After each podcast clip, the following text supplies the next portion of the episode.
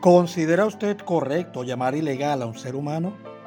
La Real Academia de la Lengua Española define la palabra ilegal como contrario a la ley. ¿Puede una persona ser considerada contraria a la ley? ¿O lo son algunas de las posibles acciones que pudiera cometer? ¿O aquellos actos en los que podría verse involucrada? Hay adjetivos que no le debemos atribuir a las personas, ni siquiera a los objetos, sino a la condición. Por ejemplo, una pistola. No podemos decir que la pistola es ilegal si está en manos de las autoridades o de personas autorizadas para portarlas en el momento y lugar adecuado bajo ciertas condiciones. Por nombrar solo una, el funcionario debe estar en ejercicio. No es la pistola lo que es ilegal, sino el portarla sin estar autorizado.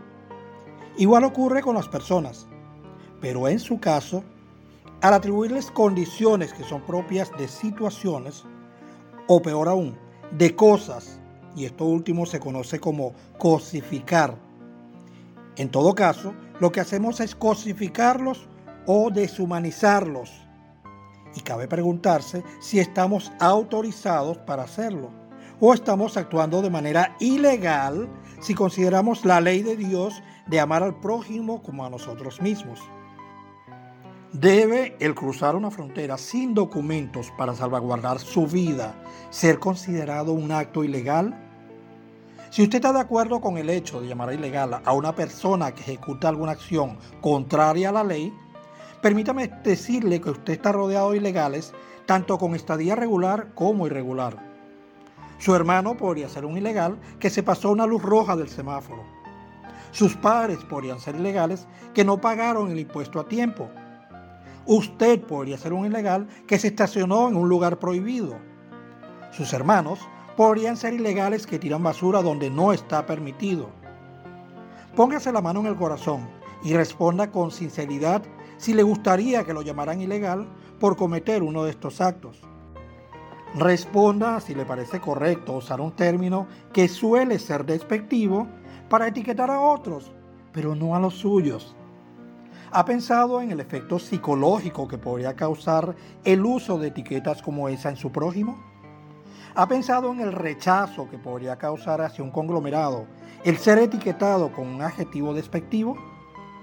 ¿Cree usted en Dios y por tanto en el mandato de amar al prójimo como a nosotros mismos? De ser así, ¿le parece que ante los ojos de Dios nos hagamos eco de esas campañas?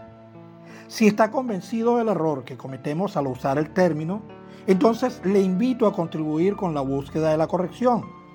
Cada vez que escuchemos o leamos que alguien llama a ilegal a otro o que es llamado ilegal, mostremos nuestro desacuerdo y vamos hacia un mundo de prójimos.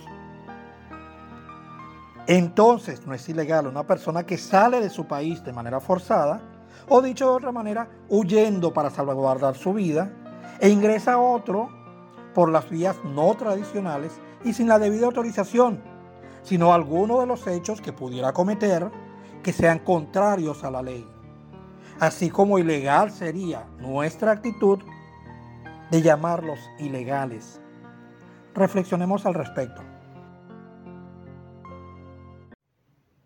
Somos refugiados unidos, la voz de tu silencio, porque tu voz tiene derecho a ser escuchada.